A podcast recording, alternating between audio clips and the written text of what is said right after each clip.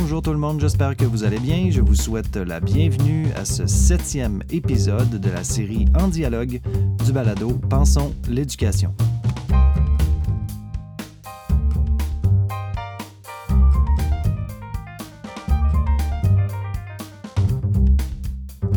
C'est bien connu, n'est-ce pas, que l'apprentissage de la langue, ben, ça occupe une place euh, importante dans les programmes de formation. En fait, j'oserais même dire qu'avec les mathématiques, particulièrement au préscolaire et au primaire, mais surtout au primaire, euh, cet apprentissage, à savoir celui de la langue, occupe la place la plus importante. Mais l'idée ici, c'est certainement pas d'évaluer de la euh, pertinence d'accorder autant de temps dans le cursus scolaire à l'apprentissage de la langue dite première. En fait, on veut plutôt examiner euh, cet apprentissage sous un angle plus particulier. Généralement, quand on s'intéresse à l'apprentissage de la langue première, on va distinguer trois dimensions. La première, l'apprentissage de la lecture. On a traité de cette question-là dans l'épisode 5 avec Martin Lépine, euh, notamment sous l'angle de l'appréciation des œuvres littéraires. Il y a aussi l'apprentissage de la communication orale et finalement l'apprentissage de l'écriture. C'est à cette troisième dimension que nous nous intéresserons dans le cadre de cet épisode.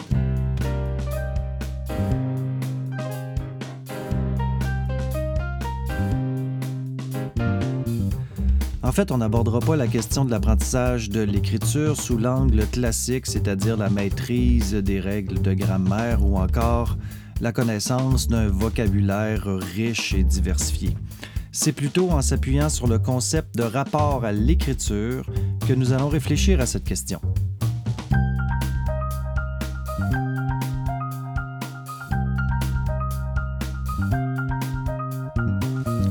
Pour discuter de la thématique du rapport à l'écriture, ben, j'avais pas d'autre choix, il me semble, que d'inviter euh, Christiane Blazer, qui est, à mon avis, une incontournable sur le sujet. Elle a travaillé beaucoup sur cette question. En plus, euh, elle fait partie de mon université, donc je pouvais euh, discuter avec elle en studio, ce qui était beaucoup plus agréable.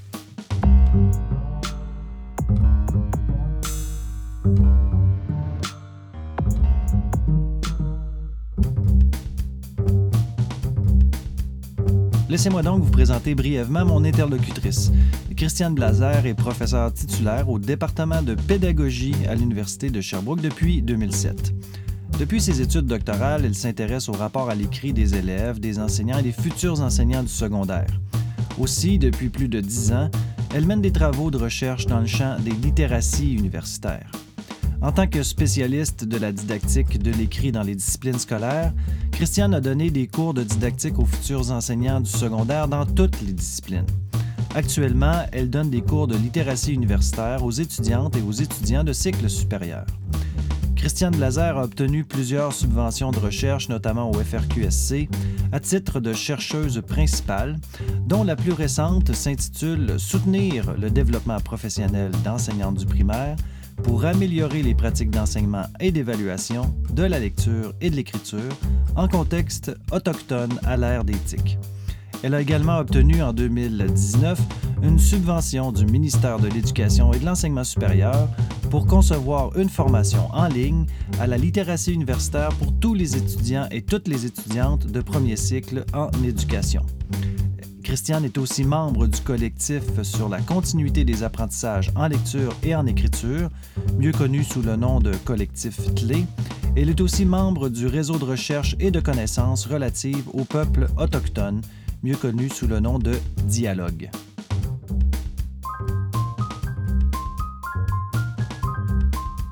Comme vous le verrez, le concept de rapport à l'écriture comprend plusieurs dimensions qui interagissent entre elles et qui permettent de jeter un regard, je crois, différent sur les manières d'aborder et de comprendre les pratiques d'écriture menées, notamment en classe. Alors, c'est parti.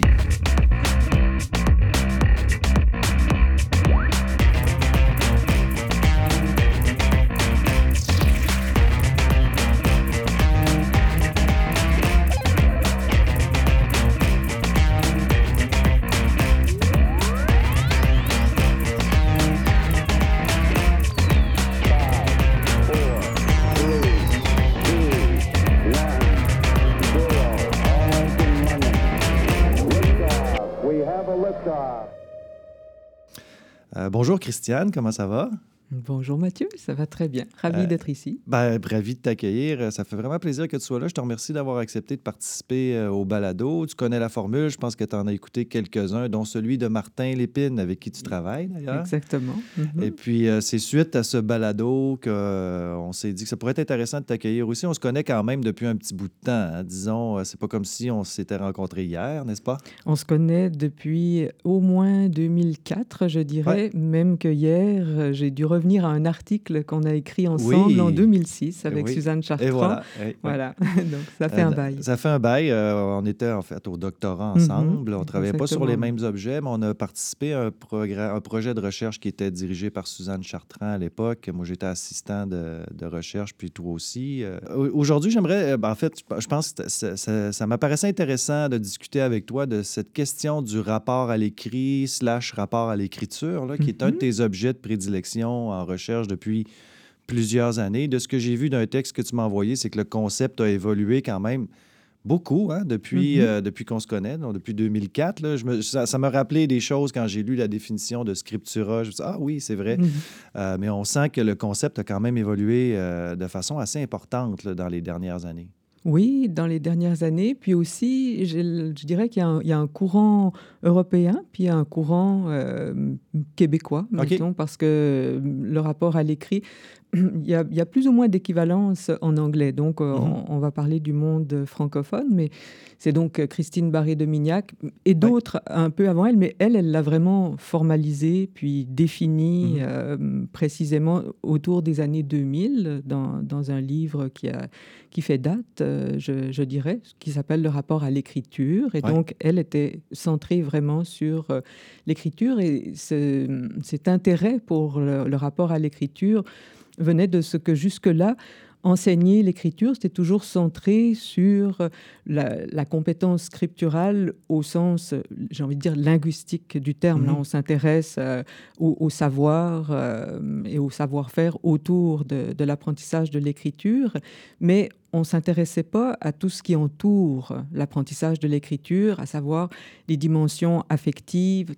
On, a tous une histoire avec l'écriture, puis cette histoire, elle commence, euh, j'ai envie de dire quasiment avant la naissance, un peu comme la lecture. Hein. Mon, ami Martin sera content de m'entendre. Oui, oui, tout à fait. Il en a parlé quand euh, j'ai eu une discussion avec lui. Ouais. C'est sûr que, et, donc, c'est la question de la, littératie, euh, déjà là, qui, qui, entre en ligne de compte familiale.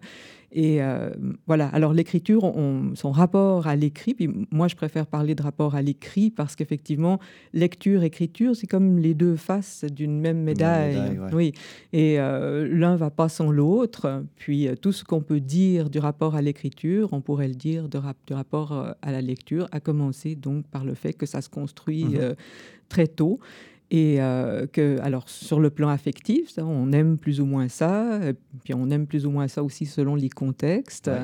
Et on a des, des, idées au sujet de l'écriture également qui, le, qui sont construites tout au long de notre scolarité. Puis, je reviendrai sans doute, mais l'école, pour moi, contribue à, à, construire des conceptions plutôt erronées de, de l'écriture conception, je, vais le dire là, qui, perdure euh, jusqu'à l'université, d'où mon intérêt aussi pour la littératie universitaire. Oui. on, y, on y reviendra. Oui, tout à fait.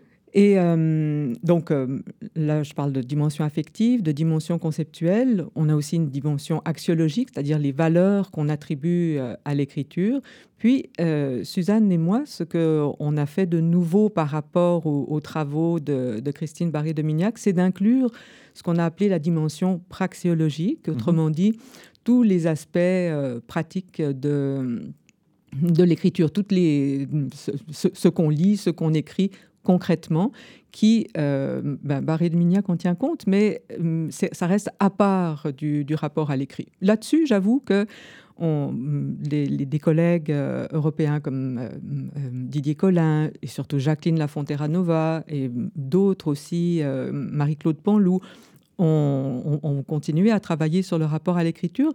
Puis finalement, qu'importe qu'on inclue ou pas cette dimension, tous ceux qui travaillent sur le rapport à l'écrit ou à l'écriture vont d'une manière ou d'une autre en tenir compte. Autrement mmh dit, tel qu'on le définit, ne m'apparaît pas si important. Ce qui est important, Puis ça, vraiment, je, pense que la recherche le montre, c'est que cette notion ou concept, maintenant, a, a sa place et hum, dans certains cas, pas tous les cas, mais on n'enseigne plus euh, l'écriture comme on l'enseignait. En tout cas, peut-être que je rêve, hein, parce que...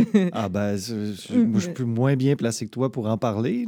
je, suis justement en train de, de lire le, des, des, articles au sujet d'une recherche qui s'appelle Écricole pour écriture au collège et qui est une recherche menée sur le, les élèves du collège en France. Donc, c'est les élèves de, à l'entrée au collège, je pense que c'est 14-15 ans. Et c'est une recherche qui visait à voir quel est le niveau de compétence mhm. des élèves. Et donc, la recherche est terminée, on en est à la publication. Et j'ai le privilège d'écrire la postface de cet ouvrage, ce qui implique que je, dois lire les articles. Et je vois que hum, le, rapport à l'écrit est effectivement très présent. Donc, je me base là-dessus pour dire ça. Mais peut-être que si on allait regarder de près dans les classes, on verrait qu'il ne l'est pas tant. Cela dit, moi, dans mes travaux, puis les collègues qui travaillent là-dessus, c'est sûr qu'une fois qu'on a ce concept en tête, on peut plus se l'enlever. Et mhm. quand on enseigne l'écriture et quand on forme les enseignants, on a ça à l'esprit.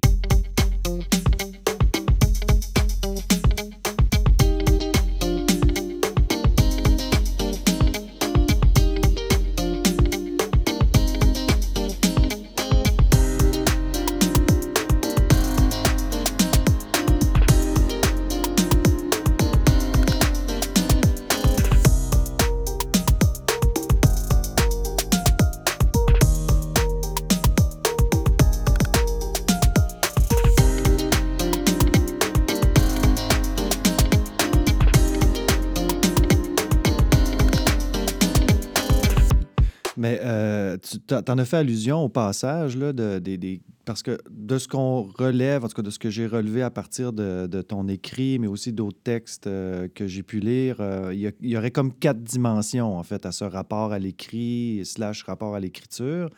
Là, tu l'as bien exposé, c'est-à-dire que le rapport à l'écrit concerne à la fois la lecture et l'écriture. Mhm. Euh, il y a quelque chose peut-être de plus spécifique au rapport à l'écriture, on aura l'occasion d'y revenir aussi. Mais tu parlais d'une dimension euh, conceptuelle, praxiologique, affective et axiologique. Est-ce qu'on peut juste prendre le temps de bien clarifier chacune de ces dimensions-là? Parce que j'ai l'impression aussi, à la lumière de ce que j'ai lu, qu'il y a deux dimensions qui semblent être plus déterminantes que les autres, même si les quatre fonctionnent toujours en synergie. Euh, quand on dit dimension conceptuelle du rapport à l'écrit, de quoi est-ce qu'on parle plus précisément? Ça renvoie à quoi? Euh, mm-hmm. À la fois comme quand on est en posture de chercheur, mais aussi d'enseignant et euh, d'élève? Mm-hmm. Quels sont les, les, les points d'ancrage qu'on a pour penser cette dimension-là? Puis par la suite, on regardera les, les trois autres aussi. Mm-hmm. D'accord. Bon, alors, hum, la dimension conceptuelle, c'est les idées qu'on se fait au sujet de l'écriture. Et par exemple, la question euh, classique là qu'on va poser, c'est euh, est-ce que l'écriture permet de transcrire la pensée.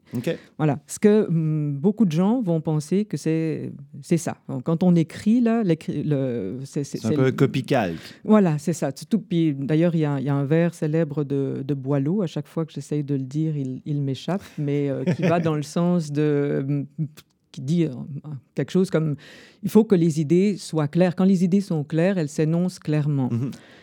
Mais moi, non, je ne suis pas du tout d'accord avec ça, dans le sens où écrire, c'est penser. Écrire permet d'approfondir la pensée, de réfléchir, et on se surprend, enfin moi je me surprends toujours, même quand j'écris un courriel, à commencer, à... j'écris quelque chose, puis hop, vient une idée, mm-hmm. et finalement, le, courriel ne ressemble pas à ce que je m'étais imaginé au, départ. Et c'est encore plus flagrant pour les textes euh, qu'on écrit, que mhm. ce soit les, textes euh, pour des revues scientifiques ou professionnelles. L'écriture nous permet de mettre à distance notre propre pensée et donc euh, d'être critique aussi de notre propre mhm. pensée, ce qui fait que on, voilà, on réfléchit et donc on ne transcrit pas exactement ce qu'on a en tête. Alors ça, c'est une conception qui a, qui a, la vie dure aussi, puis qui peut ben, qui peut entraver euh, l'apprentissage de l'écriture, mais pas tant l'apprentissage pour les enseignants, mais aussi l'usage de l'écriture.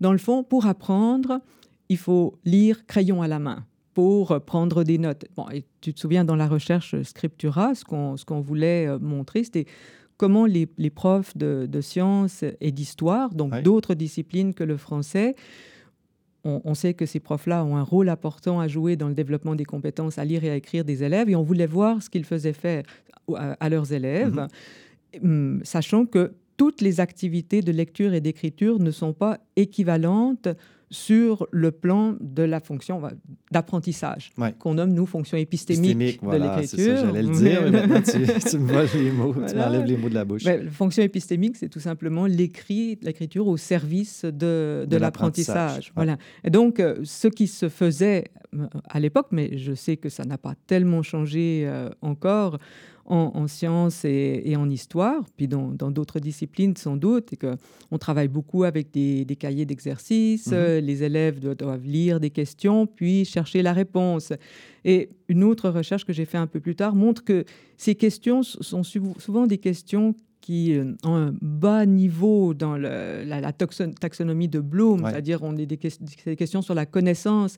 C'est facile de trouver la réponse sans lire le texte. On survole le texte, on trouve le mot-clé qu'il y avait dans la question mhm. et hop, on a notre, notre réponse. Il y a des petits trucs qu'on peut se donner pour euh, court-circuiter un peu le processus, puis on devient performant dans ce contexte-là, mais ça ne veut pas dire qu'on maîtrise par ailleurs l'écriture, puis qu'on met à profit toute la, la portée épistémique que ce processus-là peut avoir. Exactement, exactement. Et donc, c'est important euh, pour, pour les profs de comprendre le rôle de l'écriture dans l'apprentissage pour euh, donner aux élèves des occasions d'écrire d'écrire, de reformuler, de résumer, mm-hmm. puis de, de, faire des activités d'écriture qui vont avoir un plus fort potentiel épistémique, autrement dit un plus fort potentiel d'apprentissage euh, pour euh, voilà. Donc ça c'est un aspect euh, essentiel lié aux conceptions qu'on se mhm. fait de, de l'écriture. Et oui, je pense Puis ces conceptions-là participent, comme tu le disais un peu au départ, là, à la fois, je présume, de, de, ce qui se passe à la maison, de la culture familiale, mais aussi euh, j'en oublie probablement là, en cours de route, là, mais aussi de la manière dont c'est présenté à l'école, la manière dont on parle de l'écriture, mais aussi euh, la façon dont on met en œuvre des activités qui impliquent une forme ou une autre d'écriture. Je présume que la, la manière dont on conçoit notre, le, processus d'écriture, puis sa fonction, sa portée, euh, son utilité, va dépendre un peu de tout ça. Oui, c'est ça. Et dans, dans, ma recherche aussi, je, montrais qu'il y avait une, une relation entre les, les, idées que les enseignants se font de l'écriture, les conceptions qu'ils ont de l'écriture, et les pratiques qu'ils mettent en place en ouais, classe. Oui, j'avais noté ça. Oui, d'où l'importance dans la formation des enseignants de travailler sur cette dimension. Autrement dit, on arrive avec des conceptions de l'écriture, mais il y a des conceptions de sens commun, mm-hmm. et celle que, je donnais tout à l'heure, l'écriture euh, miroir de, la pensée, et, euh, et une, autre conception de sens commun qui est que l'écriture serait un don. Oui, c'est vrai qu'il y a des gens plus doués Comme la bosse des mathématiques, mais cette fois-là... Oui, c'est ça. mais, mais donc, un enseignant convaincu que l'écriture est un don, c'est mal barré parce que ça veut dire qu'au au petit gars ou à la petite fille qui n'arrive pas à écrire, non, on, est, on, caricature un peu, mais il reste que on avait vu dans la recherche avec Suzanne qu'il y avait quand même 30% des enseignants qui pensaient qu'effectivement ben, l'écriture... Non, non, c'est pas négligeable du tout. Donc voilà, j'ai l'impression de m'être euh, égaré un peu. Non, non, ça va. on est là pour ça, s'égarer.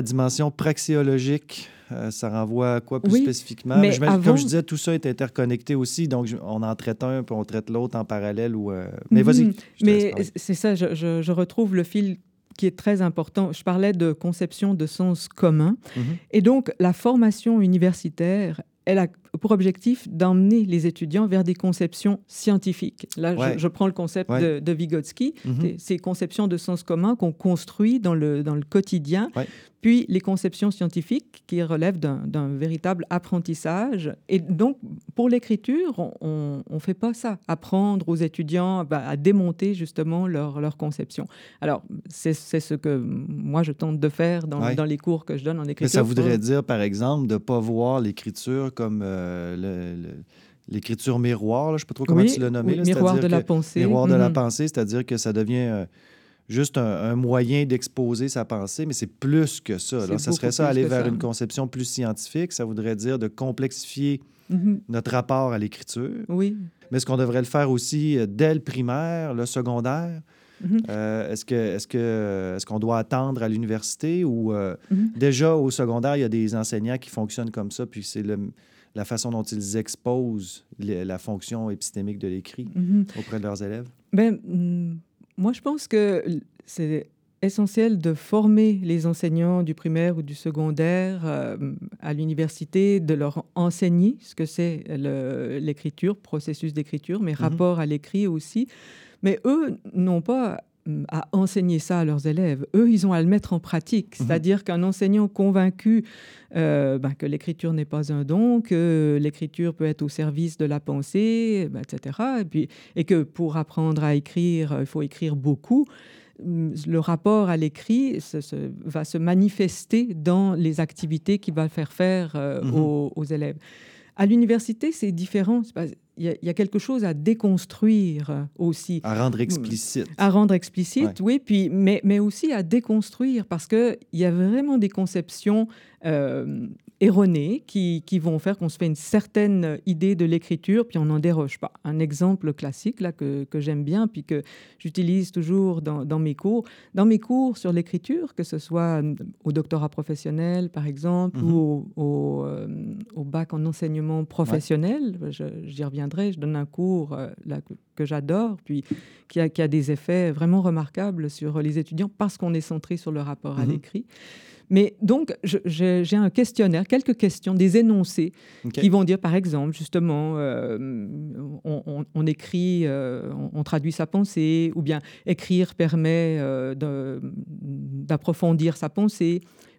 Puis des questions sur la, pratique d'écriture. Par exemple, une introduction, dans, tout texte a une introduction, ou une introduction, c'est forcément sujet amené, posé, divisé. Voilà.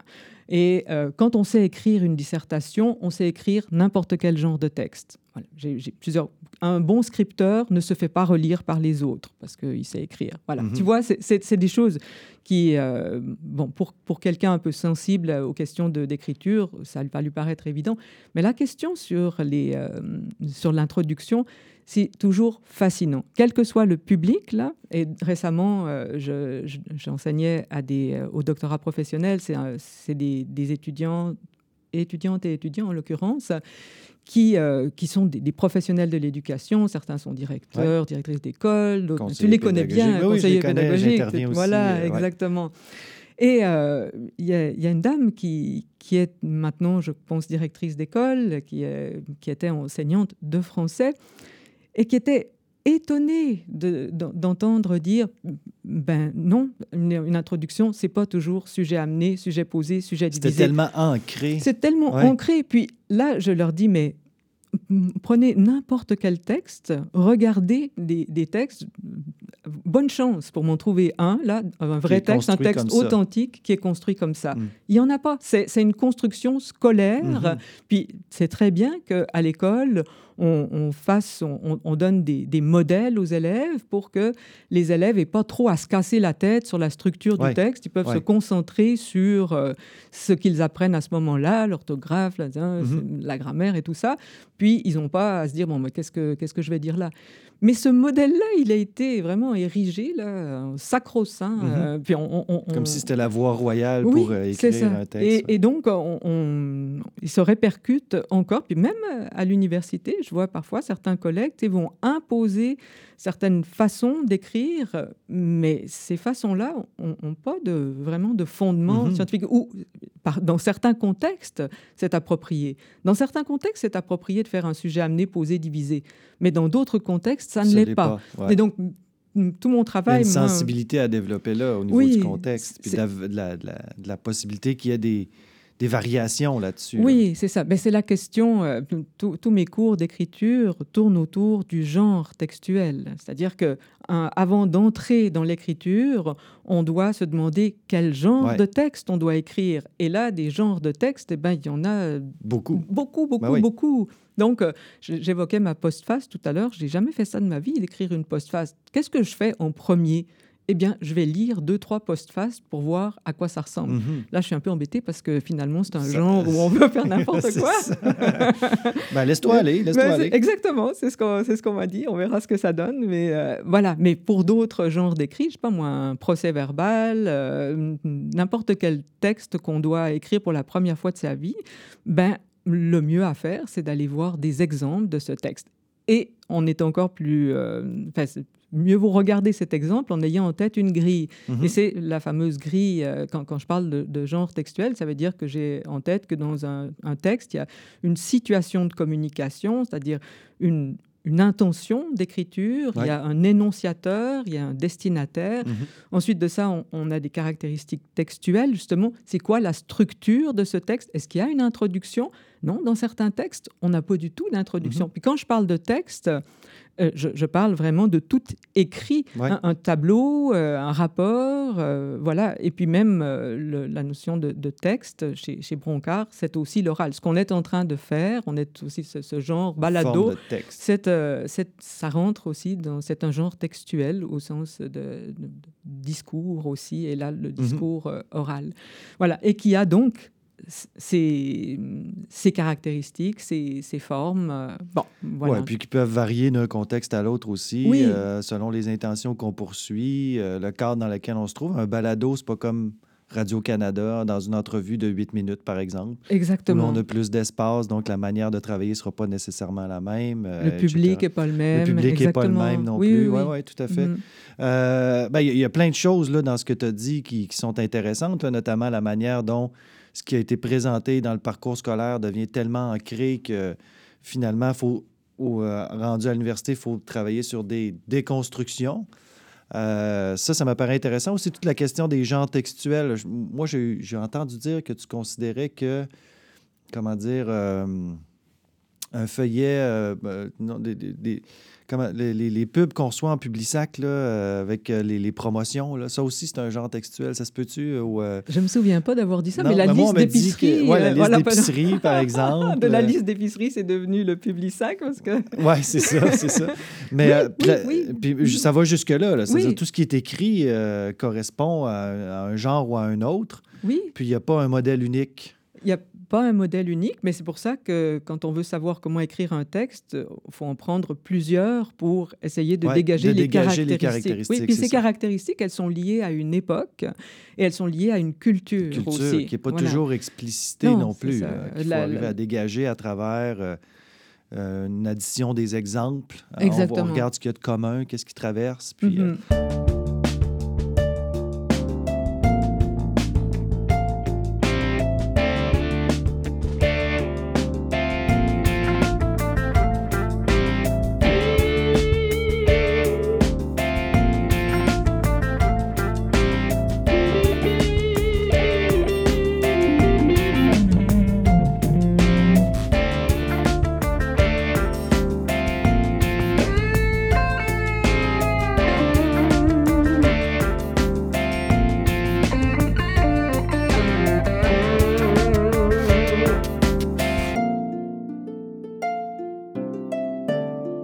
La dimension praxéologique, mhm. euh, si tu peux nous en parler un petit peu. Oui, alors, mm, donc c'est tout ce qui est du, euh, du concret, mais mm, les, les, exemples que je donnais autour de, de l'introduction ou du fait que si on sait euh, écrire une dissertation littéraire, on sait écrire tout, mais plutôt pour, pour l'introduction, le fait de commencer à rédiger un texte en écrivant l'introduction, est-ce que c'est ça qu'on doit faire? Ça, ça relève de, la, pratique de l'écriture. Et donc, c'est tout, tout le concret qu'il y a mm-hmm. autour de, de l'écriture. Et tout comme pour le, les, conceptions, on, va de conception de sens commun à des conceptions scientifiques. Pour euh, la praxéologie, moi, je vais de l'absence de contrôle sur la tâche d'écriture à un contrôle sur la tâche d'écriture. Et ça aussi, c'est l'école euh, primaire, secondaire. Puis, en fait, on n'a jamais fini d'apprendre à mm-hmm. lire et à écrire. Et, euh, bah, être en parfait contrôle, euh, même, euh, même nous qui écrivons souvent. Exactement, exactement. Même nous qui écrivons souvent, on, est des scripteurs experts, mais pourtant on est confronté, mm, quand on a une nouvelle tâche d'écriture à faire, ben, c'est difficile, il faut chercher. Ça, c'est un mythe aussi. Les, beaucoup de gens pensent que quand on, on est un scripteur expert, eh bien, on écrit d'un seul jet ou que oh, c'est facile pour nous. Non, écoutez-moi, c'est toujours difficile d'écrire. Ah je pense que plus, mieux on sait écrire, peut-être que c'est encore plus difficile parce qu'on est exigeant. Mhm. Et moi, je me désespère moi-même parfois devant euh, un courriel ou un article. Oh non, c'est pas vrai, le temps que je passe là-dessus, j'ai envie de dire, mais avance. Mais non. Ne nous encourage pas. Là, non, non, mais au contraire, au contraire, c'est pour défaire cette idée que bon, c'est simple pour toi parce que tu sais c'est ça. Mais c'est tout le rapport, dans le fond, qu'on a face au. que ce soit à l'écrit, mais à ce qu'on se représente comme étant un expert. Tu en parlais tout à l'heure dans ton questionnaire aussi.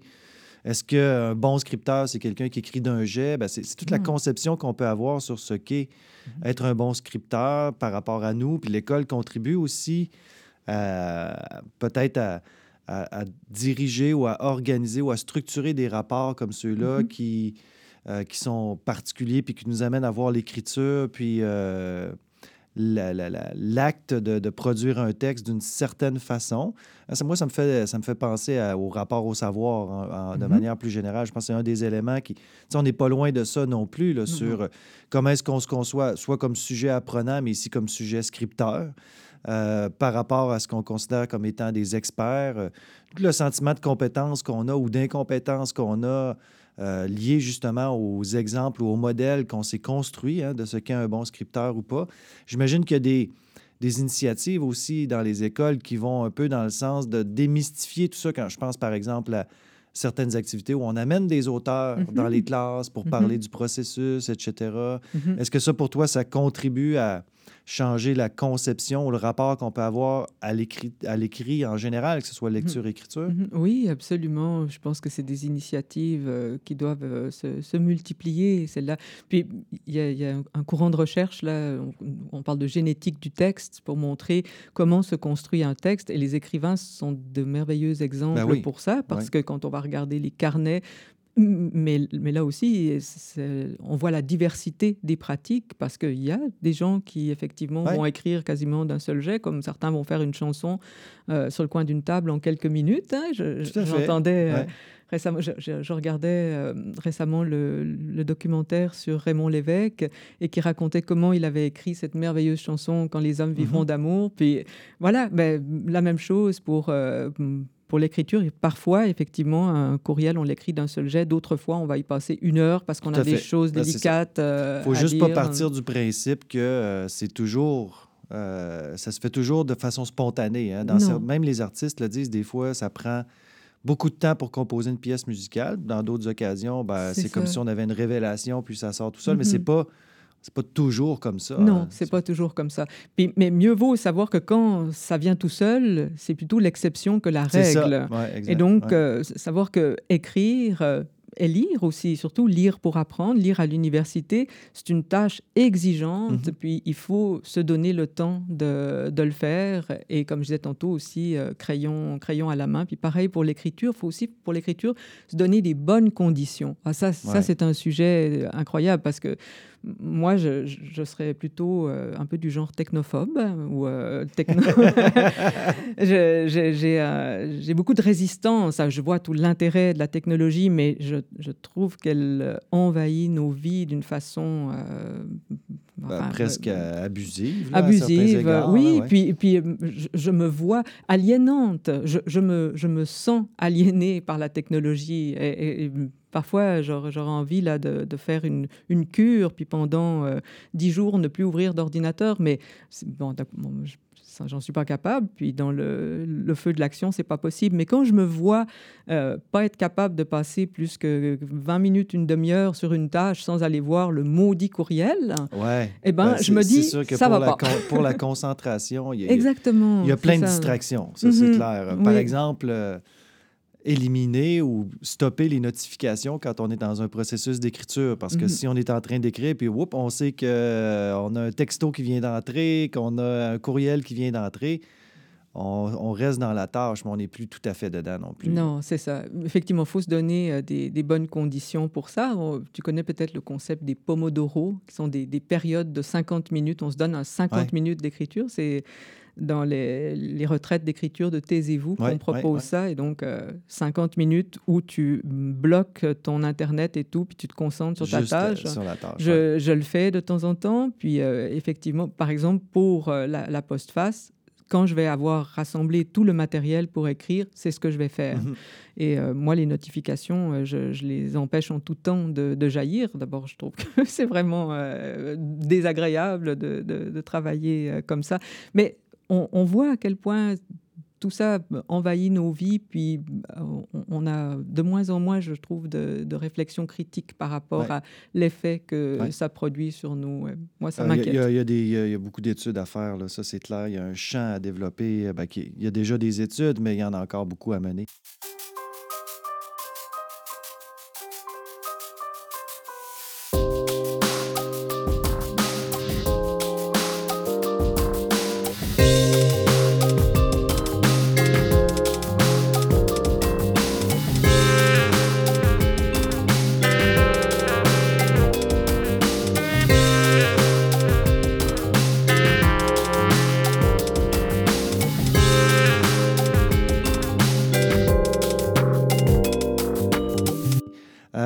Affectif maintenant et axiologique. Est-ce que tu peux nous en parler un petit peu? Oui, alors d'abord, là, toi, tu fais référence à un article, je pense que c'est un article de 2015, de, publié dans la revue Lettrure, que j'ai publié euh, avec euh, Roselyne Lampron et Erika Simard-Dupuis, qui étaient les deux assistantes qui mhm. travaillaient avec moi sur cette recherche. Et ça, c'est la recherche qu'on a menée euh, sur le rapport à l'écrit des futurs euh, enseignants, oui, de, du bac en enseignement secondaire, BES, et euh, du bac en enseignement professionnel. voilà.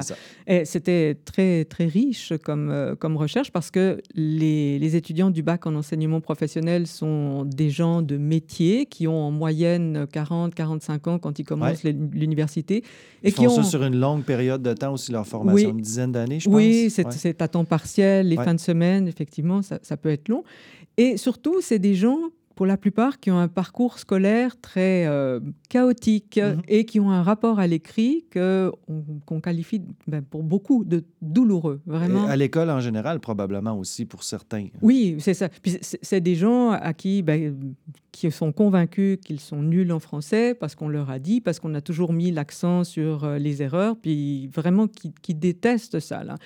Mais ils sont à l'université, là, ils, ont mhm. fait carrière euh, dans, un métier, mettons camionneur, euh, ils peuvent l'être encore. Ils viennent enseigner le, camionnage, mais c'est des gens qui parfois ont quitté l'école en troisième secondaire, quatrième secondaire. Mais là, de retour à l'université, ils doivent lire, écrire et ils doivent. Euh, oui, à monter. C'est hein. ça. Et ils doivent passer le TECFE. Ah, en plus. Oui, en plus. Alors, c'est très anxiogène pour oui, eux. Je présume. Et donc, ça, ça en fait un public vraiment intéressant pour observer euh, le, leur rapport à l'écrit. Et donc, euh, si à pas, pas, seulement observer leur rapport à l'écrit, mais aussi, si j'ai bien compris, les modifications de ce rapport-là dans le temps. Oui, c'est ça. À travers leur parcours universitaire. Oui, on, observait que le parcours universitaire avait une transformation sur le, le rapport à l'écrit par exemple, c'est des étudiants qui très vite comprennent justement le, pouvoir de l'écriture, que mhm. l'écriture est au service de, la pensée. Mais donc, euh, la définition du, rapport à l'écrit, elle est vraiment pensée pour des étudiants euh, en éducation. Et si la dimension affective et axiologique semble moins importante, qu'elles sont, elles sont au centre, elles influencent euh, le, la dimension conceptuelle et praxéologique, mais dans, ce, dans cette définition-là, elles ne sont pas centrales. La raison, c'est celle-ci, c'est que les étudiants en éducation mm, au bac en enseignement secondaire, généralement ont un bon rapport affectif mhm. avec l'écriture et surtout sont convaincus de la valeur de l'écriture. Donc, dans un modèle didactique, on n'a pas besoin d'insister beaucoup sur ces dimensions-là. C'est plus important d'insister. On peut penser, par exemple, que quelqu'un qui étudie pour enseigner l'histoire, ben, son rapport à l'écrit, le, rapport affectif qu'il a à l'écrit est complètement différent de celui qui est en coiffure, en enseignement de la coiffure ou du, camionnage ou je sais pas quoi, mécanique. Tout à, fait. Mhm, tout à fait. Donc, ces dimensions-là sont importantes, mais selon le, le public d'étudiants qui est, qui est le nôtre, euh, elles vont, on va leur donner plus ou moins de place. Alors, là, une des, des choses dont je suis le plus euh, satisfaite dans, je dirais, dans, dans ma, ma, carrière universitaire, c'est d'avoir pu mettre sur pied un cours au bac en enseignement professionnel. Mhm. C'est un beau défi aussi. Oui, oui, oui, oui. Et c'est un cours centré sur le rapport à l'écrit et la dimension affective du rapport à l'écrit. Et je donne ce cours avec un, écrivain euh, qui s'appelle Jacques Illion et euh, qui, qui, a fait un, doctorat aussi euh, ici sur, la question du, du, rapport à l'écrit. Et donc, ensemble, on donne ce cours. Lui, c'est un cours qui alterne atelier d'écriture et activité sur la langue. Par exemple, moi, je, travaille plus sur la, question de, la langue, mais mhm. j'enseigne à ces étudiants à reconnaître les caractéristiques d'un genre textuel parce qu'ils ont à écrire à l'université. On leur parle aussi du processus d'écriture, mais on parle, on part de ce qu'ils font déjà. C'est parce que finalement, même si on n'a pas les concepts pour le, dire, on fait des choses, mhm. on a des stratégies. Donc, on part de ce qu'ils font pour leur montrer que déjà, ils ont des bonnes intuitions, ils font des bonnes choses, puis on ajoute des éléments. Mais vraiment, ce cours est centré, plus de la moitié du temps, on la passe en atelier d'écriture à partir de consignes. Par exemple, une consigne, ça, peut être... Ben, dans la, on a donné trois fois ce cours. C'est un succès, c'est formidable. Ce qu'on observe là-dedans, c'est formidable. La, transformation, l'intérêt, mhm. les témoignages qu'on a des étudiants c'est gênant à force que c'est euh, formidable. Soyez-en fiers, au contraire. Oui, oui, oui, on est, on est ravis de ça, puis on, on, a envie de, de, poursuivre. Mais donc, dans la dernière édition, Jacques avait proposé un slam. Alors, on avait, les étudiants voyaient un slam, puis ensuite devaient en écrire un. Alors d'abord, ils sont complètement découragés. Ils se disent, bon, enfin, moi, je ne sais pas faire de la poésie. Mhm. Mais il jaillit des perles tellement extraordinaires, puis des, perles en lien avec le contexte dans lequel travaillent ces, étudiants. Mhm. Là, on avait par exemple une, dame en soins infirmiers et qui, le, cours s'est donné à, l'automne 2020, donc la dernière édition. Et bon, tu, imagines euh, l'hôpital en ce moment, puis la formation oh oh Des, des, soignants, et tout ça, c'est, cette personne s'arrache les cheveux, c'est extrêmement dur. Et elle a fait un slam sur la dureté de ce que c'est son travail euh, en, ces, en, ce temps, en ces temps difficiles. Si, ça, ça nous a arraché les larmes des yeux. Ben c'est vraiment c'est pas, C'est pas juste un mhm. exercice d'écriture, là. C'est, plus, ça va plus loin que ça, de oui, ce que je comprends. C'est ça qui est intéressant aussi. Ce, qui est remarquable, c'est que les gens s'écoutent les uns les autres, mhm. sont étonnés de ce qu'ils entendent de la part de leurs collègues. Tu sais, tu as des fois des gros toffs là. Des, au cœur sensible. Oui, oui, des, des, camionneurs qui font 100 euh, kilos. C'est impressionnant. Dans la deuxième édition, on entre dans la classe, il y en avait six camionneurs dans la première rangée, des gros bras. Là. Waouh J'étais contente, contente qu'on soit deux. C'est plus facile aussi dans, ce contexte-là. Mais c'est extraordinaire. Oui, gros toff au, au cœur tendre et on, a, on, vit des moments là de, de grande émotion. Mais, mais ça, euh. ça, ça, c'est en lien direct avec le rapport affectif. Ah oui, oui, non, mais alors vraiment, ce cours, euh, c'est une retombée directe de cette recherche mhm. où on, voit qu'il faut travailler sur cette dimension. Alors autant dans, avec certains groupes d'étudiants, on, avec les étudiants du BES, j'irai pas, euh, ben, ça serait chouette de faire des ateliers d'écriture, sûrement, sûrement. Mais disons que j'en sens moins l'urgence qu'avec ces, avec ces étudiants-là, c'est indispensable. il faut passer par là pour qu'ils voient l'écriture autrement. Et ils en témoignent à la fin, ils, disent, ben, une, étudiante dit, voilà, j'ai aimé ce cours, j'ai aimé écrire, puis elle dit, ceux qui se connaissent, non, ceux qui me connaissent n'en reviendraient pas de m'entendre dire que j'ai aimé ça. Puis ils sont heureux qu'on ne soit pas centré sur les erreurs. Euh, oui, voilà. Ben c'est ça. Mais ce qui est peut-être un mauvais pli qu'on a pris, mais pas seulement en français, là, dans d'autres domaines aussi. Là. Mm-hmm. Euh, mais c'est intéressant aussi parce que de ce que j'ai compris, c'est qu'au départ, ces personnes-là étaient effrayées par le simple fait de voir qu'ils avaient des textes à produire. Puis, euh, en, cours de route, euh, l'attitude change complètement, c'est-à-dire que ça devient plus l'élément central de leur préoccupation. Non. Euh, il y a un déplacement. C'est ça. Et surtout, ils reprennent confiance. Dans leur... Ils voient qu'ils sont capables mhm. d'écrire, puis pas juste eux. Ils, voient que les autres les autour... aussi autour. Oui, font, des choses. Puis, quand, c'est à, la fin, chaque fois qu'ils écrivent, il y a toujours un temps de, lecture. Moi, au début, je me disais, personne n'osera lire. Mais non, au contraire.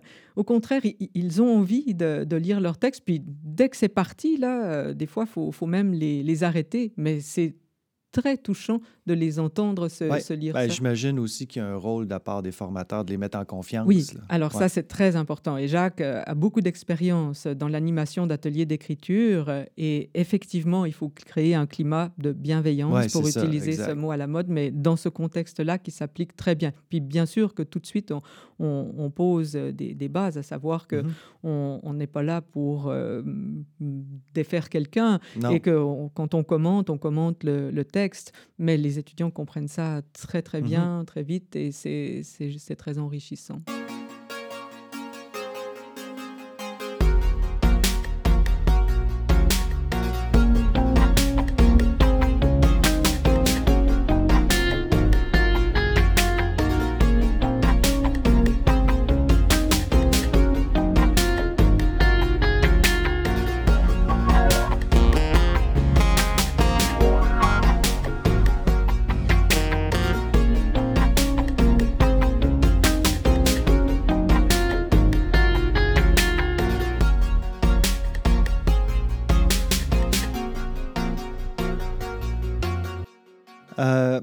D'autres choses aussi dans ton texte qui, moi, m'apparaissaient vraiment intéressantes. Là. Euh, si tu avais à, regarder euh, l'état de la situation dans les écoles, tu en, as parlé un petit peu, euh, la manière dont, on, dont on, on, insère les jeunes dans l'écrit, plus particulièrement dans le processus d'écriture. Il y a différentes pratiques. Est-ce qu'il y en a qui t'apparaissent plus appropriées que d'autres? Est-ce que tu as l'impression que l'école a encore du chemin à faire par rapport à ça pour développer justement un meilleur rapport à l'écriture ou à l'écrit en général. Martin nous a parlé beaucoup, lui, de la question de la lecture, l'appréciation des œuvres. Mais comme tu le dis, hein, c'est une, une, médaille à deux faces. Hein. D'un mm-hmm. côté, il y a la lecture, mais de l'autre côté, il y a l'écriture. Tu as parlé aussi dans ton texte, vous avez parlé dans votre texte aussi de certains mythes, comme par exemple que lire beaucoup euh, va avoir un impact direct sur la qualité de l'écriture, ce qui n'est pas nécessairement le cas. Euh, si tu avais à, faire un portrait de la situation dans les écoles présentement, tu dirais quoi? Est-ce que tu dirais qu'on s'en va sur la bonne voie, qu'il y a encore des choses qui cristallisent le rapport, puis ça peut peut-être porter entrave plus tard au, cheminement des étudiants dans les cycles, que ce soit au secondaire, au collégial, à l'université par la suite? Tu le vois comment la situation? Il y a plusieurs choses euh, dans, dans ce que tu dis là. Bon, d'abord, moi, je ne suis pas une spécialiste de l'entrée dans l'écrit ni de l'écriture euh, au, au, primaire. Euh, mon, ma formation, c'est une formation en enseignement secondaire. Et puis là, je, je, tends plus vers la littératie universitaire, donc l'enseignement de la lecture-écriture à l'université ou dans, dans le post-secondaire. Mais j'ai mené une recherche euh, dans une école euh, primaire euh, sur, sur la, en m'entourant aussi de, gens spécialistes de, ce niveau-là. Donc, j'ai une idée un peu de, ce qui se passe. Puis, j'évoquais tout à l'heure pardon, la recherche écricole qui se déroule au collège. Puis, je pense que le collège pourrait correspondre aussi à la fin du primaire ici. Mm-hmm. Donc, je, vois un peu ce, que, ce qui s'y passe. Bon, pour moi, il y a beaucoup de travail à faire encore dans la formation des enseignants. Parce que je pense qu'il y a un décalage entre ce que la recherche euh, en didactique euh, propose ou euh, ce qu'elle fait. C'est une discipline qui est jeune, la, mm-hmm. la didactique, peut-être 30, 40 ans tout au plus, là. Mais hum, il y a quand même beaucoup de travaux qui, qui montrent comment mieux enseigner la lecture, l'écriture, puis en éducation, on voit qu'on on a de la peine hein, à faire passer la recherche dans, Tout à fait. dans le milieu. C'est pas propre à votre domaine. Là. Non. Il y a, d'autres domaines qui subissent un peu les mêmes euh, ou qui vivent un peu la même situation. Oui, je, pense que c'est caractéristique de, de l'éducation. C'est un exemple qu'on emploie souvent, mais que ce soit euh, en médecine, en génie, on ne peut pas imaginer qu'on travaillerait aujourd'hui comme on travaillait il y a même 15 ans.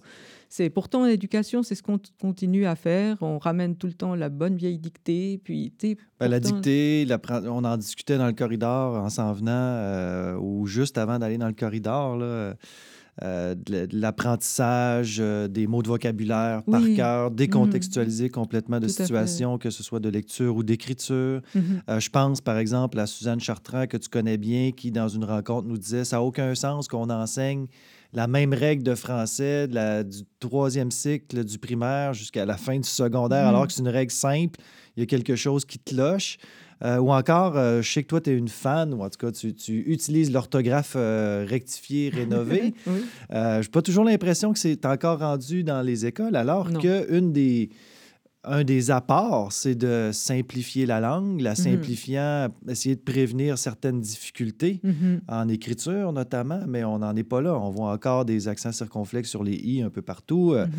euh, euh, Je dirais même plus, il y a un recul par rapport à ça. Autant dans les années 2000, de 2005 peut-être à 2010, 2015, j'avais vraiment l'impression bah, C'était pour prendre place. Oui, c'est ça. Même le, ministère euh, de l'Éducation avait euh, accepté ou demandé même que les, les manuels euh, soient écrits avec l'orthographe rénovée.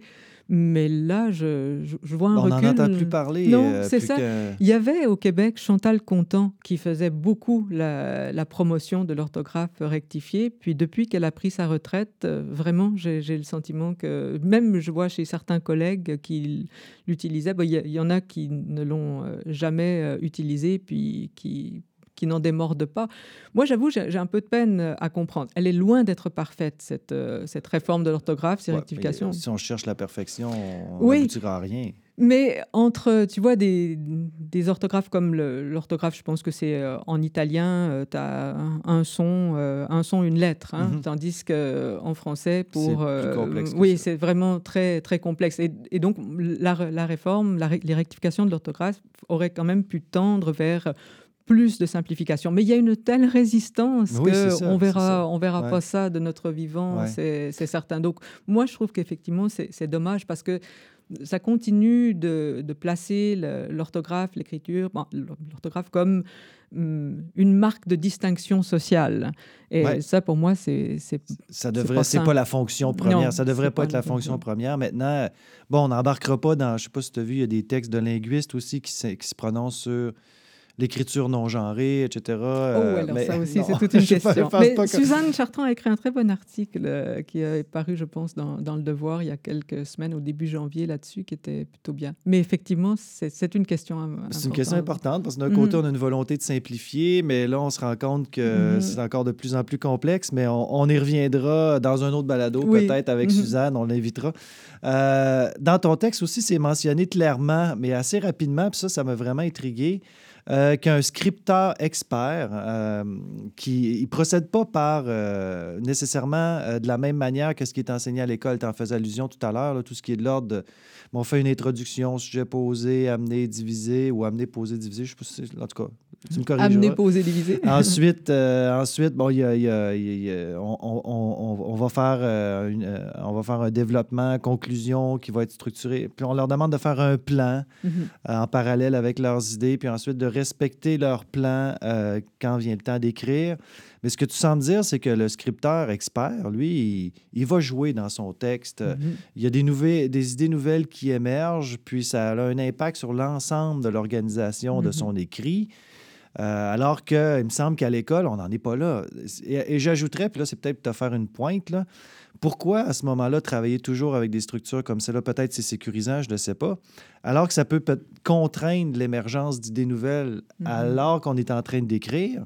Et je rajoute une couche pour te titiller un peu. Pourquoi s'obstiner à faire papier-crayon alors que c'est beaucoup plus difficile de revenir jouer dans notre texte mhm. en papier-crayon que si on utilisait, par exemple, un ordinateur, une tablette, un traitement de texte euh, informatique? Qu'est-ce qui explique ça pour toi? Mhm. Est-ce que c'est justifié? Est-ce qu'en travaillant comme ça, on s'éloigne euh, de la façon dont les gens travaillent quand ils sont des scripteurs experts? Je fais le, parallèle en, didactique des maths, on voit ça beaucoup, hein, comment un statisticien fonctionne.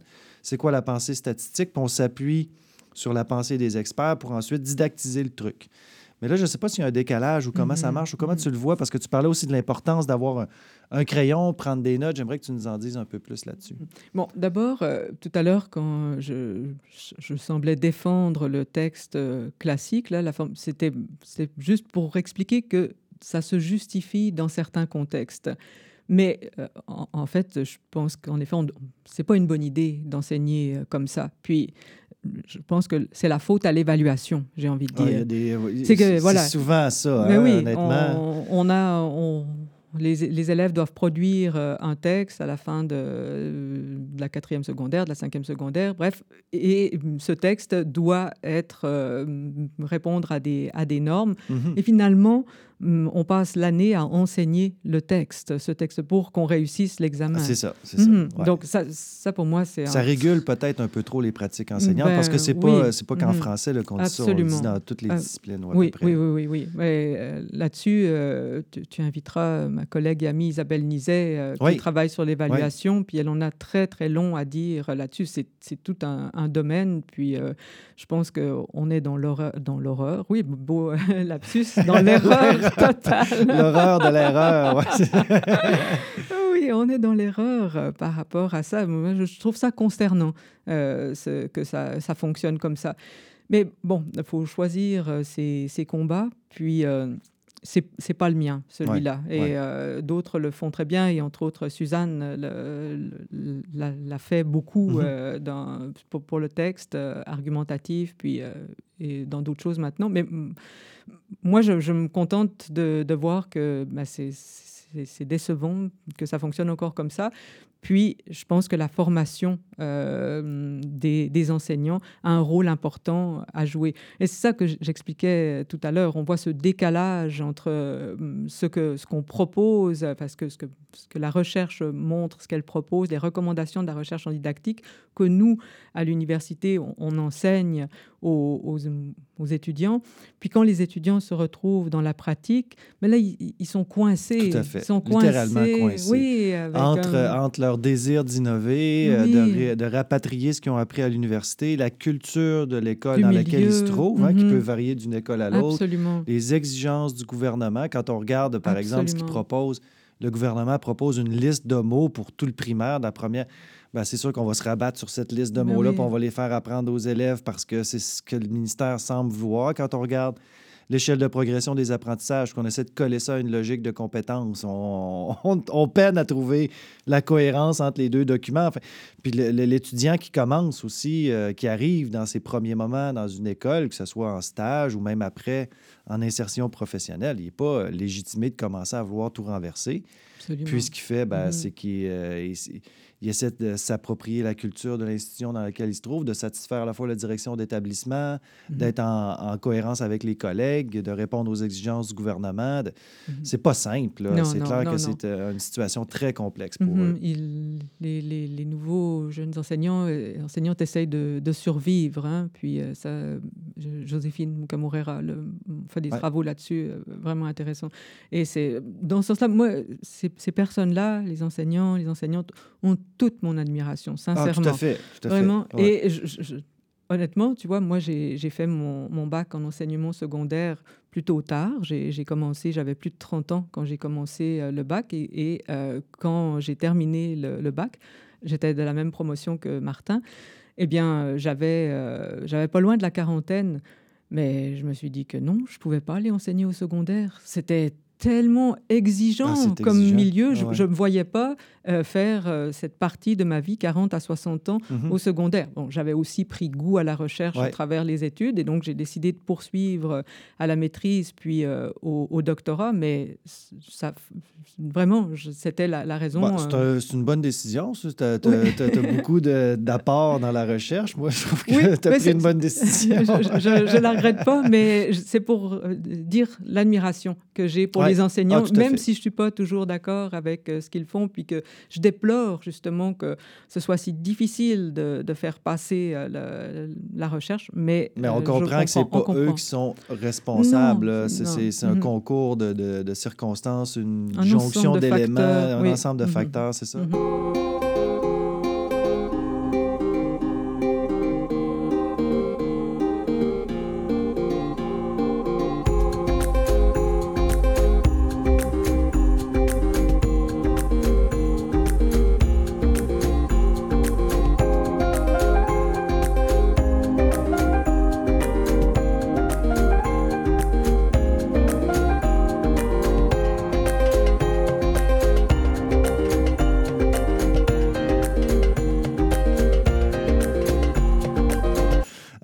J'ai deux autres petites questions, peut-être un peu plus relaxes. La première, c'est dans ton texte, hein, on lit, euh, puis c'était pas la seule, il est mentionné qu'un des buts, c'est de faire en sorte que les, élèves souhaitent écrire dans leur temps libre. Puis quand j'ai discuté avec Martin, il disait ben, un des buts, c'est de faire en sorte que les, jeunes lisent dans leur temps libre. On dirait que c'est ça, votre objectif, c'est de faire en sorte que la lecture, l'écriture fasse partie du temps libre euh, euh, des, individus, que ce soit des enfants, des ados, des adultes. Pourquoi c'est si important de lire et d'écrire dans nos temps libres? C'est pas une question piège, je veux juste vous entendre là-dessus parce que ça me vous préoccuper beaucoup. Ben moi, je te dirais qu'ils n'ont jamais tant lu et écrit dans leur temps libre parce que ils sont toujours devant ouais, leur écran. voilà. Eh ben, écoute, qu'est-ce qu'on fait devant un écran? On lit et on écrit. Alors, bien sûr, c'est peut-être pas l'écriture euh, qu'on voudrait développer euh, à, à l'école, mais il reste que je suis convaincue que ça a une influence aussi sur le rapport à la lecture et à l'écriture.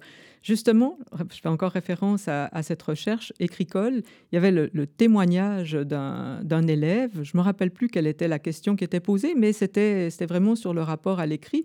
Puis l'élève disait, pas besoin de savoir bien écrire pour écrire publiquement. Et tu sais, je, trouve mhm. qu'il y, y, a un changement vraiment important. Il y a quelques années, bah, bon, bah, peut-être maintenant 20 ans là, mais on n'aurait pas osé euh, donner son avis euh, sur euh, le site du Devoir ou, sur, ou, écrire quelque chose de, de, public si on l'avait, si on maîtrisait pas l'orthographe. Beaucoup de gens ne seraient jamais permis d'écrire. Aujourd'hui, tout le monde écrit et sans vraiment se soucier de la qualité. Non, non, non. Donc, bon, d'un côté, c'est assez inquiétant, là, quand même. Mais d'un autre côté, moi, je pense qu'on doit passer par là, cette démocratisation mhm. de, de, la parole publique. Je trouve que c'est plutôt... notamment. Mais oui, par l'écrit. Donc, ils lisent, elles lisent et ils écrivent, elles écrivent beaucoup, les, les jeunes d'aujourd'hui. Alors, bien sûr, quand on dit euh, lire, écrire, euh, quand on dit lire, ben, on, pense euh, au roman, on pense à ceci, cela, mais ben, des, des, choses voilà, plus, plus littéraires. Mais puis, dans, dans, nos recherches sur le rapport à l'écrit, on, on, constate que quand on, demande aux gens s'ils lisent et écrivent, eh ben, ils vont dire non, alors que pourtant, bah, justement, bah, avec les étudiants du BEP, quand tu leur, tu leur poses la question, bah non, moi, je lis pas. Ah oui, non, je lis pas de roman. mais pourtant, je toute la conception de ce qu'on a, euh, comme ce qu'est lire. Exactement. Mhm. Donc, euh, ben, ça, je pense que l'école fait ça aussi, de partir des pratiques des élèves pour mon culture première, aller vers une culture seconde, c'est très bien. Mais là non plus, je n'ai pas en tête, on entend souvent dire que euh, les élèves lisent de moins en moins. Je ne sais pas. Ça, c'est Martin serait mieux placé que moi pour répondre à ça. Ben, ils lisent peut-être différemment, ils lisent peut-être autre chose. Euh, bon, est-ce que c'est toute la fonction épistémique de la lecture aussi? Hein? Lire dans quel but? Oui, euh, c'est ça. Ça aussi, c'est un, un, élément qui, qui, qui... Puis, tu sais, comme tu disais tout à l'heure, euh, ils lisent plus que jamais, écrivent plus que jamais. Maintenant, reste à voir qu'est-ce qu'ils lisent, qu'est-ce qu'ils écrivent, parce que c'est bien de prendre la parole. Je suis tout à fait d'accord avec toi. Là. Je pense que la démocratisation, c'est essentiel. Maintenant, ça dépend ce que tu en fais aussi. Hein. On voit que ça, ça conduit à des dérives euh, importantes. Puis là, mm-hmm. ben, je prêche ma paroisse. C'est le temps de convoquer l'éthique, puis de, voir comment l'éthique, puis l'écriture, puis la, dimension publique de la chose peuvent pas cohabiter. Puis. Euh, euh, entrer en dialogue parce que, oui, écrire, mais pas n'importe quoi, n'importe quand, euh, de, n'importe quelle façon non plus. Euh, il y a un autre aspect, je sais que, puis là, le temps file, là, on est rendu mm-hmm. près, de l'heure, mais j'aurais aimé que tu nous amuses un peu parce que je sais que tu as quand même une bonne banque d'erreurs communes qu'on fait quand on écrit ou même quand on parle. Je suis sûr que tu en as relevé quelques-unes pendant que j'étais en train de te parler. Euh, puis tu es passé déjà une fois à travers un rapport que j'ai écrit avec euh, plein de, notes. ouais, mais ça, on voit ça souvent.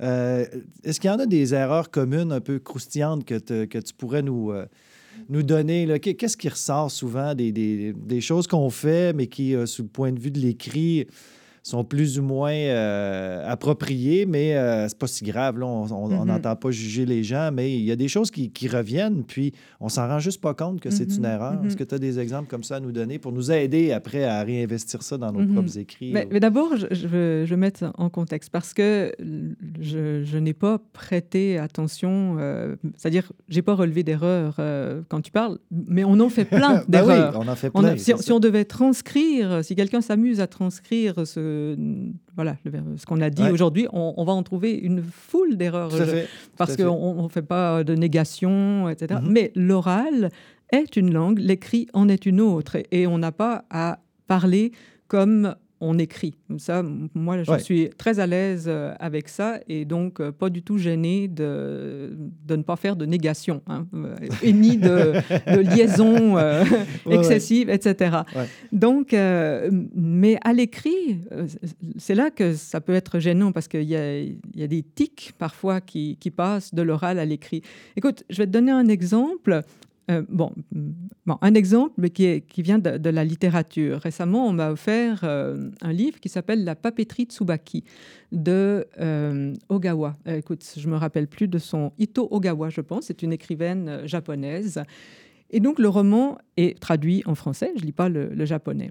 Et là, j'ai lu les premières pages du, du roman et j'étais exaspéré parce que dans les premières pages, il y a au moins cinq ou six fois l'expression du coup.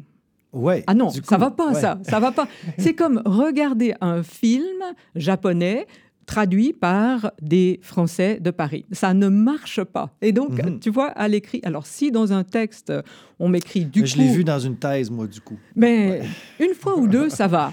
Mais, quand tu sens que c'est un tic, alors les tics de, de, langage, ça, c'est un problème. Nécessairement, je me souviens. dans ton, dans ton texte, il y avait nécessairement de façon exagérée. Et moi, quand je tombe une fois dessus, ça va, mais deux fois, trois fois, ah là, là, je le tape, euh, je fais une recherche. de faire une remarque. je fais une recherche et je vois qu'il est 20 fois dans un document de 60 pages, donc n'importe quoi, mais euh, c'est exagéré. Puis il suffit de faire mhm. l'exercice et de voir que si on l'enlève. Donc, un tic, c'est l'usage abusif des adverbes. Ça, c'est, on observe très souvent ça. Et là, je le dis, très souvent, là, les adverbes ne sont pas nécessaires. On, on l'enlève. tout simplement les retirer. Oui, on l'enlève, puis ça ne change rien. Donc, aussi bien les garder quand c'est vraiment nécessaire, ça leur donne plus de, poids. Oui. Puis en même temps, les retirer quand c'est pas nécessaire, ça nous aide à, respecter les normes des demandes de subvention. Oui, c'est ça, c'est ça. On, s'étend moins. Ah oui, ça, c'est un travail tellement intéressant d'être le plus... Euh, concis possible. Être forcé à la concision. Oui, être forcé à la concision. C'est exigeant aussi. C'est exigeant et ça, permet de préciser la pensée. Moi, j'adore faire cet exercice-là. Mm-hmm. Un autre euh, tic qui m'a, ben, disons une, maladresse. Je ne sais pas une erreur, c'est une maladresse. C'est l'emploi abusif des pronoms euh, comme celui-ci, celle-ci, ce dernier. Mm-hmm quand ça, ces choses-là hmm, ralentissent la lecture, euh, euh, parce que souvent elles sont mal utilisées. Je ne sais pas où on a appris que ça faisait bien de dire celui-ci ou celle-ci, mais il y a quelque part hein, dans le milieu, de, je pense que c'est au cégep, où on, tu sais, on, veut tellement éviter que les gens répètent deux fois le même mot là, qu'il faut aller mettre des synonymes les synonymes, c'est très bien dans les textes euh, littéraires, mais dans un texte scientifique, ça ne va pas. Non, non l'élève, c'est l'élève, c'est pas l'étudiant là. C'est pas la même chose. Oui, exactement, c'est pas la même chose. Puis faire des périphrases pour parler euh, de, de l'enseignant, euh, de, de, ça, aucun bon sens. Là-dessus, j'ai des perles vraiment très amusantes voilà. Ben, à travers le euh, temps, tu as dû en relever quand même. Euh, ben, tu pourrais écrire un livre là-dessus quasiment. Mais en fait, je, je, me mets euh, à la tâche pour. oui, j'ai un projet. L'année prochaine, je suis en congé d'enrichissement de, connaissances. Et un de mes projets, c'est de créer un répertoire des erreurs et maladresses ah, liées au, au, genre textuel. Donc, pas les, les fautes de langue grammaticales, mais vraiment les. Et il y aura assurément des, des, exemples d'emplois erronés des, des pronoms comme comme euh, celui-ci, celle-ci, euh, mhm. puis de bien d'autres choses. Le vocabulaire. Dans une petite recherche que j'ai faite, j'ai vu que c'est sur le vocabulaire, euh, sur l'aspect qui a le, on, répertorie le plus d'erreurs. Il y a aussi l'emploi des connecteurs qui est souvent maladroit et là aussi puis pas, pas seulement ça, tu, vas jusqu'à dire aussi que même chez les profs d'université, des fois, il y a des choses qui se disent, qui, sont, qui renvoient on ne sait pas trop quoi, comme prendre le mm-hmm. lecteur par la main. Qui est une expression euh, assez qui est fréquemment utilisée. Je l'ai d'ailleurs entendu il n'y a pas très longtemps. J'ai pensé à toi tout de suite. Je disais, ah, Christiane, euh, il y a même ben, de l'éducation, de l'information à transmettre auprès d'ailleurs, je voulais t'inviter, euh, je vais le faire, hein, pour, pour, intervenir auprès de euh, notre, notre, département, des profs de notre département. Il y a même des, des éléments comme ça, un éveil qui, qui, gagnerait à être fait, pas seulement mm-hmm. auprès des étudiants, mais aussi auprès des profs. Oui, absolument. Bien, on, peut finir là-dessus parce que c'est vraiment un point important, ça, la formation des, des formateurs. Puis là encore, moi, je, vraiment, je jette la pierre à personne. Comme prof d'université, on nous demande beaucoup de choses et entre autres, on nous demande d'encadrer nos étudiants sur le plan de l'écrit. Mais on n'est pas des spécialistes de l'écrit quand on a étudié euh, dans un an. Voilà, on l'apprend en le faisant, on est des bons scripteurs. Mais effectivement, j'entends des fois dans, la bouche de, collègues des, des expressions, euh, je ne veux pas dire de, maladresse, mais justement ce que tu viens de dire. Qu'est-ce que ça veut dire prendre le lecteur par la main? Ben, Il y, y, a des concepts très ben, clairs. Ben, c'est faire des transitions, c'est mettre des euh, l'emploi de, marqueurs, mais lesquels, dans, mhm. dans quel, contexte C'est ça, parce que dire mhm. prendre par la main, honnêtement, ça renvoie à pas grand-chose de concret. Non, non, c'est ça. Et puis, il faut pouvoir le pointer, puis il faut aussi savoir que, encore une fois, c'est pas dans tous les genres de textes. Moi, je trouve exagéré quand on parle, on dit qu'il faut faire des transitions d'un paragraphe à l'autre, mais il y a des trucs aberrants qu'on voit. L'étudiant qui n'est pas habitué va dire à la fin d'un paragraphe que dans le paragraphe suivant, il va nous parler, tiens, maintenant de littératie, puis il commence le paragraphe en disant, ben, dans ce paragraphe... Ben, des fois, c'est du copier-coller. Mais oui, c'est ça, c'est vraiment... Euh, alors, non, bon, bien sûr... Ça, ça alourdit. Ça alourdit. mais clair. il faut être conscient que les les étudiants ont à apprendre. Donc, évidemment, il y a des maladresses, mais donc, il faut leur montrer des bons exemples. Cette transition, elle peut être nécessaire dans certains cas, mais elle ne l'est pas toujours. voilà, c'est Exactement. Ben, C'était très agréable. Merci beaucoup euh, d'être venu nous, euh, nous, nous, entretenir de tout ça. Puis, ben, ça soulève plein d'autres interrogations, comme, euh, comme à chaque fois. Mais euh, au moins, je pense qu'on a des prises, des éléments. Puis peut-être l'éveil au rapport à l'écrit, hein, avec les mm-hmm. quatre dimensions, dont les deux qui semblent être plus au cœur de la chose, pour se donner une grille aussi dans, notre façon d'entrer dans, le monde de l'écriture, surtout dans un contexte de formation. Puis pourquoi pas les enseignants, s'ils peuvent avoir cet aspect-là. C'est sûr que la manière dont les élèves abordent l'écriture, euh, comme, un, comme un, plaisir ou euh, une souffrance ou une mm-hmm. exigence scolaire, ça peut faire toute la différence du monde au final. Fait que je te remercie d'être venu, puis euh, je te souhaite ben, bonne année d'éducation continue ou d'enrichissement l'année prochaine. Je ne savais pas que tu étais que tu étais rendu là, mais profites-en bien. Merci beaucoup. Puis nous une belle petite perle que je puisse consulter ça.